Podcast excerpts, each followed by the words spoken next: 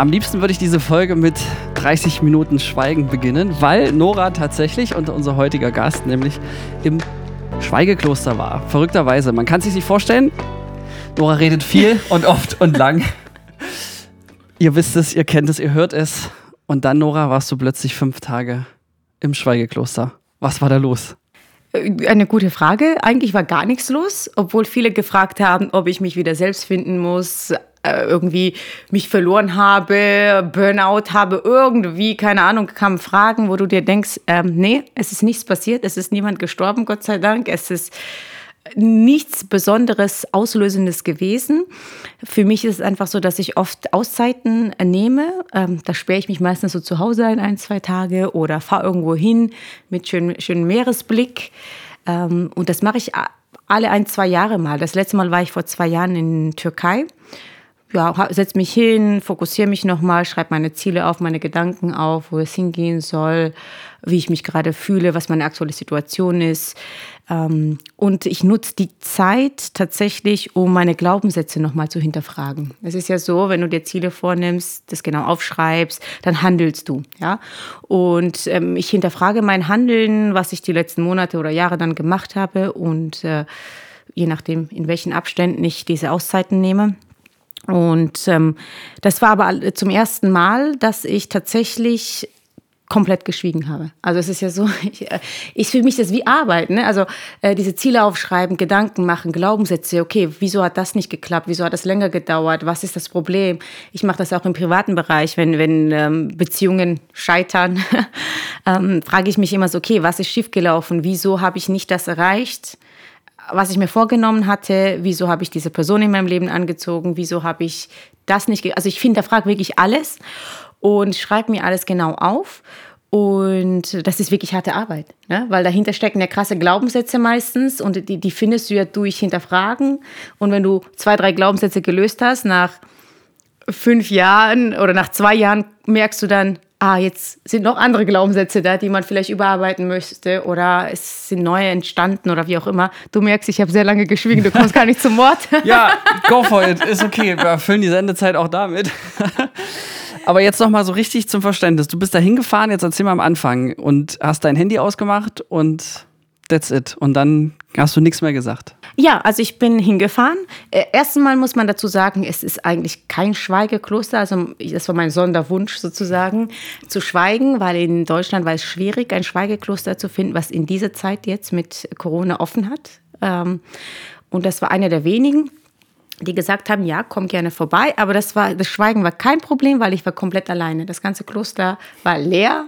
Es waren zwei Fahrer und ähm, die Frau von dem Fahrer da auf der anderen Seite von dem riesen Gelände. Das heißt, ich habe die auch kaum gesehen, habe das auch äh, vermieden, sage ich mal. Das heißt, du hattest ein komplettes Kloster für dich alleine? Kloster, äh, ganzes Riesenhaus, Riesengarten, 400, 500 Quadratmeter, keine Ahnung. Also alles war komplett, wirklich, das war erstaunlich. Ja, es war dann ist die Frage, warum bist du jetzt wieder zurückgekommen? Das ist auch eine gute Frage, weil ich musste ja dafür zahlen und ich hatte das ja nur für eine gewisse Zeit gebucht gehabt. okay, das heißt, wurdest du mal angesprochen, wenn das kein direktes Schweigekloster war? Hat dich jemand mal angesprochen? Ja, der zweite Fahrer hat mich mal angesprochen kurz und ich sag mal so, ich habe Hallo gesagt, ja. Wenn er Hallo sagt, lächelt, Hi und bin dann weitergelaufen. Ähm, aber die wussten das ja, dass ich da zum Schweigen da bin. Und es kamen ab und zu auch Gäste. Ne? Ich habe draußen Yoga gemacht zum Beispiel. Und du kannst ja tagsüber in dem Kloster ja rein und durchlaufen, sich das mal anschauen. Ähm, und es war schon ein bisschen merkwürdig, ja. Also ich habe versucht, auch den Augenkontakt überhaupt zu meiden. Die dachten bestimmt alles, was für eine unfreundliche Tussi. ne? Aber ja, was soll ich machen? Ja, nix Schweigen halt, ja. ne? Und was gehen dir so, gingen dir so Gedanken für den, welche Gedanken gingen dir so durch den Kopf? Viele. Ich habe ja wirklich die Zeit genutzt, um an mir zu arbeiten. Wie gesagt, das ist Arbeit. Also Glaubenssätze umzuformulieren, umzustrukturieren und die neu so zu verankern, ist natürlich, erfordert viel Meditation, viel Hypnose. Das mache ich ja auch, Selbsthypnosen. Und ähm, man weiß jetzt trotzdem nicht, ob das geklappt hat. Das heißt, ich bin wirklich fokussiert auf ja, meine Gedanken steuern, meine, mein Unterbewusstsein verstehen, steuern, hinterfragen.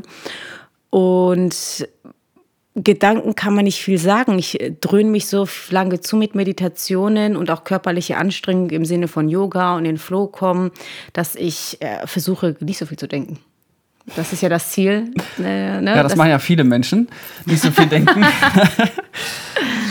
Aber dann ist doch jetzt eine lalige Frage hier auch aus der Community. Wirst du jetzt ein Leben als Nonne gestalten?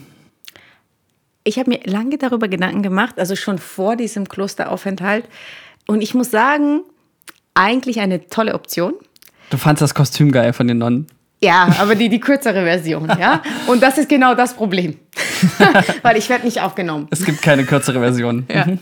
Was war dein Tagesablauf? Ich bin so 7, 7.30 Uhr aufgestanden, habe äh, meistens eine kurze Yoga-Einheit gemacht, also kürzer als die anderen.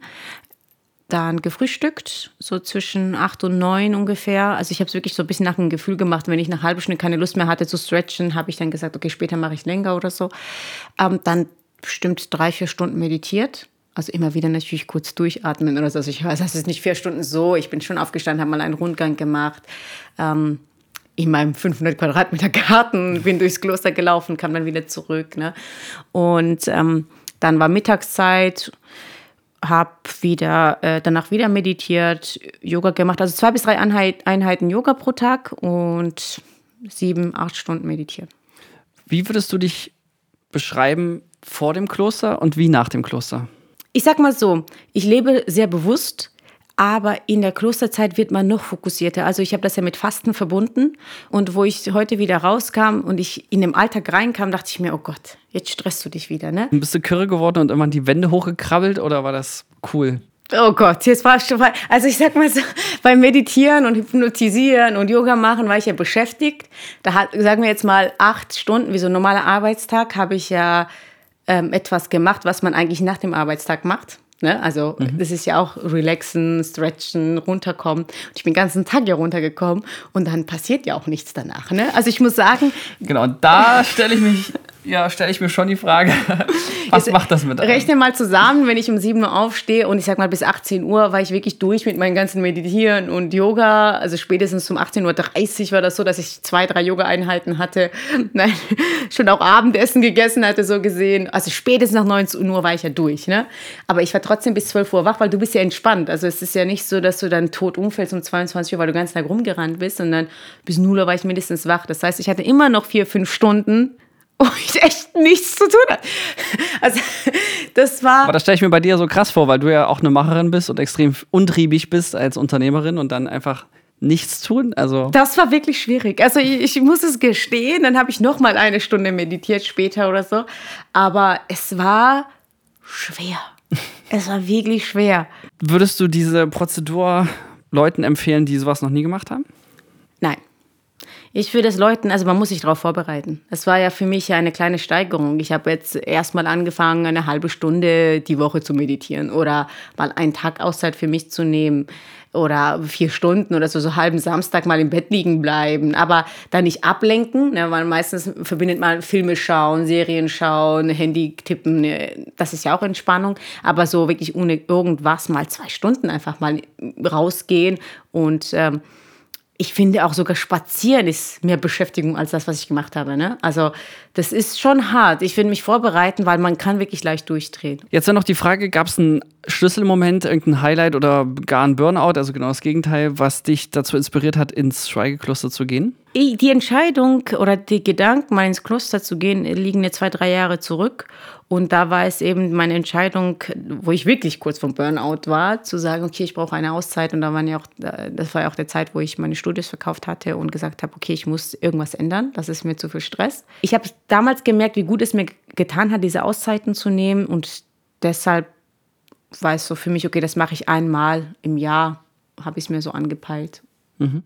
Aber mich überrascht das Timing insofern, dass ja dank der wirtschaftlichen Situation der meisten Leute und auch von uns und dir ja theoretisch viel Zeit für sich selbst da war im Verhältnis. Und ausgerechnet jetzt, wo man wieder viel raus kann, mit Menschen Aktionen haben kann, gehst du ins Schweigekloster. Wie kommt das?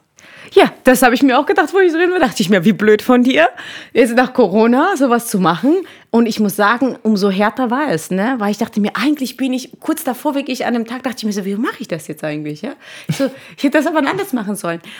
Aber ich muss sagen, für mich hat sich das jetzt richtig angefühlt. Und ich habe mich ja auf dem Jakobsweg vorbereitet jetzt. Das war für mich auch so eine Möglichkeit, jetzt nochmal runterzukommen um den, so eine Vorbereitung auf dem Jakobsweg. Ne?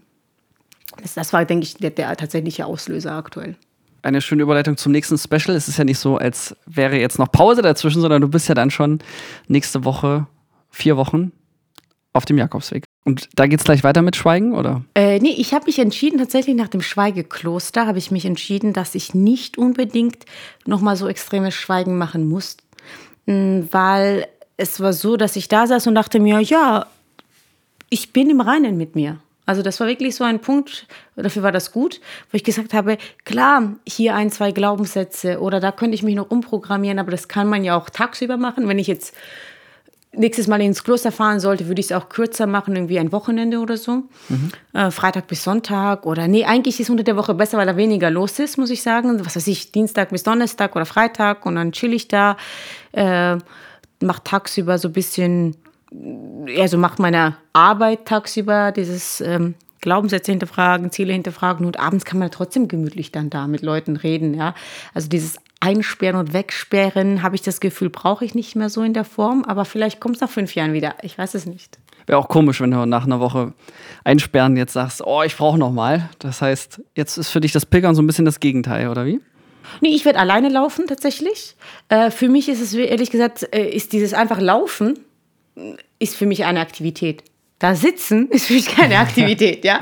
Das ist halt so, das ist noch ein krasser Unterschied. Ich kann mir auch durchaus vorstellen, wenn man so viel Zeit mit sich verbringt und über alles nachdenkt. Ähm, Gab es da noch einen Moment, der so richtig krass tief, deep war für dich? Ja, der Donnerstag. Ich bin da schon ein paar Mal zusammengebrochen im Sinne von wirklich, wirklich hart geweint, weil ich wirklich mich dann mich mit der Frage beschäftigt habe, warum will ich das alles machen und was meine Motivation ist und äh, was so wirklich so meine Herzenswünsche sind, so ne, wo will ich wirklich hin? Also das alles ist ja ein Ziel, zweites Ziel, ja, aber du hast ja ein, ein Warum in dir, ähm, die, die tiefer geht. Und ich muss sagen, wo ich mir natürlich noch meine Ziele nochmal klar gemacht habe und Wünsche und meine Lebensvorstellung, Lebenskonzept, was ich erreichen will. Erstens habe ich geweint, weil ich in den letzten Jahren ein bisschen davon abgekommen bin. Ähm, oder es ist so eine Phase war für mich, wo ich wirklich so ein bisschen mich davon entfernt hatte. Und ähm, zweitens, weil ähm, ja, viel rauskam und ich hatte wirklich das Bedürfnis, obwohl ich nicht religiös bin, ähm, durch die Kirche zu laufen, weil diese Atmosphäre in dieser alte Kirche, äh, was irgendwie 700, 800 Jahre alt ist, schon so ganz krasse Wirkung hatte. Ne? Also nicht, weil diese Gebäude so riesig ist und so mächtig irgendwie gefühlt. Und ich bin da tatsächlich reingegangen, habe eine Kerze angemacht, ähm, einfach so ein bisschen äh, die, die Ruhe für mich zu finden und einfach mal eine andere Atmosphäre zu haben als mein Zimmer. Und ähm, bin da tatsächlich wirklich zusammengebrochen, auf die Knie gefallen und habe wirklich richtig geheult. Und ich habe nur gehofft, dass kein Gast jetzt reinkommt, weil die hätten sich bestimmt gedacht, wow, was stimmt mit der nicht. Und ähm, ja, ich bin durch diese Kirche wirklich so gelaufen und ich, also ich weiß nicht, bestimmt, keine Ahnung, vielleicht war es halb Stunde, vielleicht war es eine Stunde, es war wirklich lang. Also wo ich wirklich ähm, Gebet würde ich es nicht nennen, aber schon so, ähm, also ich war wirklich auf die Knie und habe gesagt, okay, das sind wirklich so, wirklich tiefe Herzenswünsche, die ich auf jeden Fall in diesem Leben noch erreichen muss und erleben muss. Und ähm, vieles habe ich schon erreicht, aber dann kamen doch noch so Sachen raus, wo ich dachte, okay, das habe ich noch nicht. Und ich habe mich jahrelang davon entfernt und es war mir nicht bewusst oder es ist in Vergessenheit geraten. Und ähm, ich soll das auf jeden Fall nachgehen und das bringt dich natürlich, bringt dich natürlich ganz anderen Fokus. Ne? Also ich, deshalb bin ich auch vielleicht so energisch, weil ich jetzt so klar bin in mir. Also so tief habe ich nicht gegraben, lang, lange nicht mehr gegraben. Ähm, und durch meinen mein Studioverkauf und so hat sich sowieso vieles geändert gehabt. Und äh, jetzt war das okay. Der Weg war vielleicht nicht mehr der, der, richtige für mich, aber das Endziel oder diese Endvorstellung vom Leben ist auf jeden Fall das, äh, so möchte ich irgendwann sterben, so in der Art und das möchte ich erlebt haben und das kam dann nochmal so für mich raus und ja, also das war, das war deep, ja.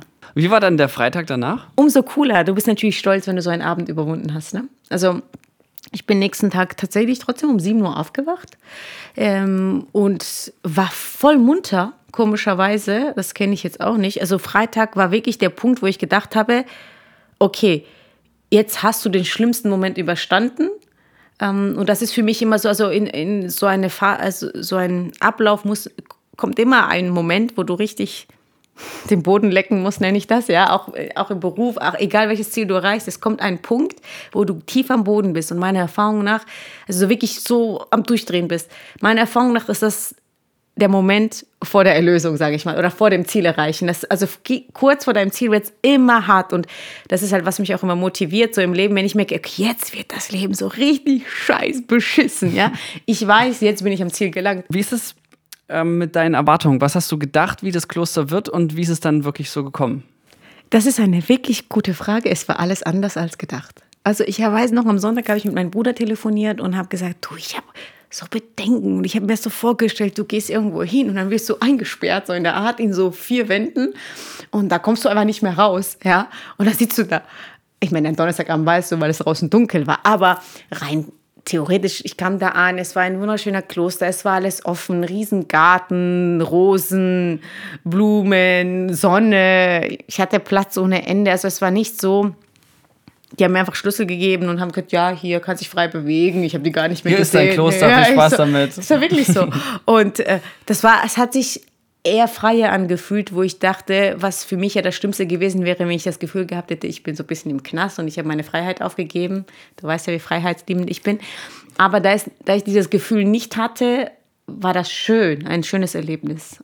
Obwohl anders wäre das wirklich schlimm gewesen für mich, glaube ich. Die Fotos, die du mir geschickt hast, die sahen einfach nach extrem schöner Natur aus, toller Architektur und so. Ein, ein Ort der Inspiration, hätte ich jetzt vermutet. Ähm, sind dir Ideen, Gedanken gekommen, die du jetzt mitnimmst in deinen Alltag? Also egal ob beruflich oder privat. Hat dich das inspiriert?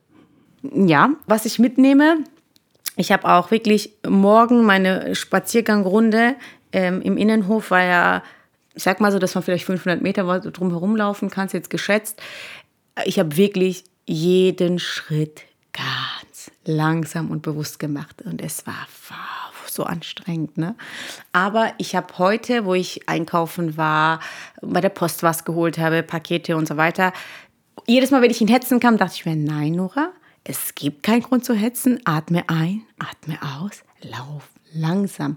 Weil ich glaube, wir hetzen uns von selbst im Alltag. Ne? Und ich glaube, 50 Prozent des Stress würde, würde man damit meiden, wenn man langsamer geht und einfach mal Tee oder Kaffee von Anfang bis Ende, ohne zehnmal aufzustehen, ohne nebenbei zu texten, ohne nebenbei zu telefonieren, ohne nebenbei am PC zu sitzen, machen würde. Ja, ich würde dem, glaube ich, sogar hinzufügen, dass es womöglich dich sogar noch effizienter und schneller macht. Also im Sinne von, du konzentrierst dich auf deine Sache, die danach kommt. Nach einer Pause bist du schneller im Abarbeiten zum Beispiel und hast dadurch vielleicht sogar für alle, die jetzt sagen, oh, das klingt alles so langsam und nach Zeitverlust. Also wenn ich aber einer Post anstehe, dann äh, checke ich meine Nachrichten oder schreibe E-Mails und habe das Gefühl, oh, ich bin gerade so produktiv, aber womöglich hat man dadurch weniger Fokus und braucht dann viel, viel länger, als sich auf die Sache einzulassen, dann ins Büro zu fahren und dann zum Beispiel deine E-Mails ähm, schnell fokussiert runterzuhacken. Genau. Kannst du noch mal abschließend vielleicht in so drei Sätzen kurz und knapp zusammenfassen, wie du die Zeit im Kloster erlebt hast und was es mit dir gemacht hat. Nur so nochmal Best-of-Fazit mhm. zum Ende. Mit sehr viel Angst hingegangen, äh, mit sehr viel Freude reingelaufen und mit sehr viel Freude den ersten Tag war, dachte ich mir, wow, ich bin im Paradies gelandet. Zweiter Tag war auch noch gut und dann kam, wie gesagt, diese ein, zwei Tage tief und oh, ähm, dann war es also wirklich wie so eine Kurve ganz schlimm, dann nach oben, yeah, voll geil hier, uh, voll runterkommen, chillig und so. Und dachte mir, fuck, ist es, es wird langsam langweilig, scheiße, ich kann langweilig nicht, was ist langweilig? Was mache ich mit wieder langweilig? Komm, finde irgendwas, meditiere nochmal. Und irgendwann bist du ja durch, ne? Da, da gibt es wirklich nichts mehr zu tun. Und äh, dann habe ich ja mit dem Teetrinken angefangen und dann wurde es richtig dreckig und wirklich mir ging es an dem Abend so schlecht. Ich hatte auch das Gefühl, ich will nur noch kotzen und ich will einfach nur raus hier und ich habe wirklich geweint, weil da kamen jegliche Ängste und ich dachte mir, oh Gott, wenn ich rauskomme und oh Gott, wie geht's weiter? Und also, weil wenn du das, diese schlaflose Nacht hast, kommen ja wirklich so ganz krasse Gedanken auf und ich hatte die Möglichkeit, meine tiefsten, tiefsten, tiefsten Ängste damit zu verarbeiten, wo ich gedacht habe, okay, gut, äh, ne, beruhigt, also was vielleicht auch unterbewusst läuft, was man so gar nicht im Alltag mitbekommt.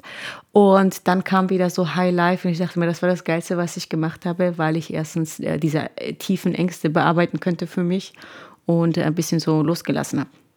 Also mit Happy End. Immer mit Happy End. Wenn es kein Happy End ist, ist das nicht das Ende. ist das nicht irgendwie so ein Filmspruch? Nee, aber könnte. Ja, gut könnte, sein. Ja. Auf jeden Fall unser Ende für diese Folge. Nora, vielen Dank. Nein, ich will nicht aufhören zu reden. Nein! Ich will weiterreden, ich will weiterreden, ich will weiterreden. Na, okay, alles klar. Tschüss, Leute. Mikrofon drop.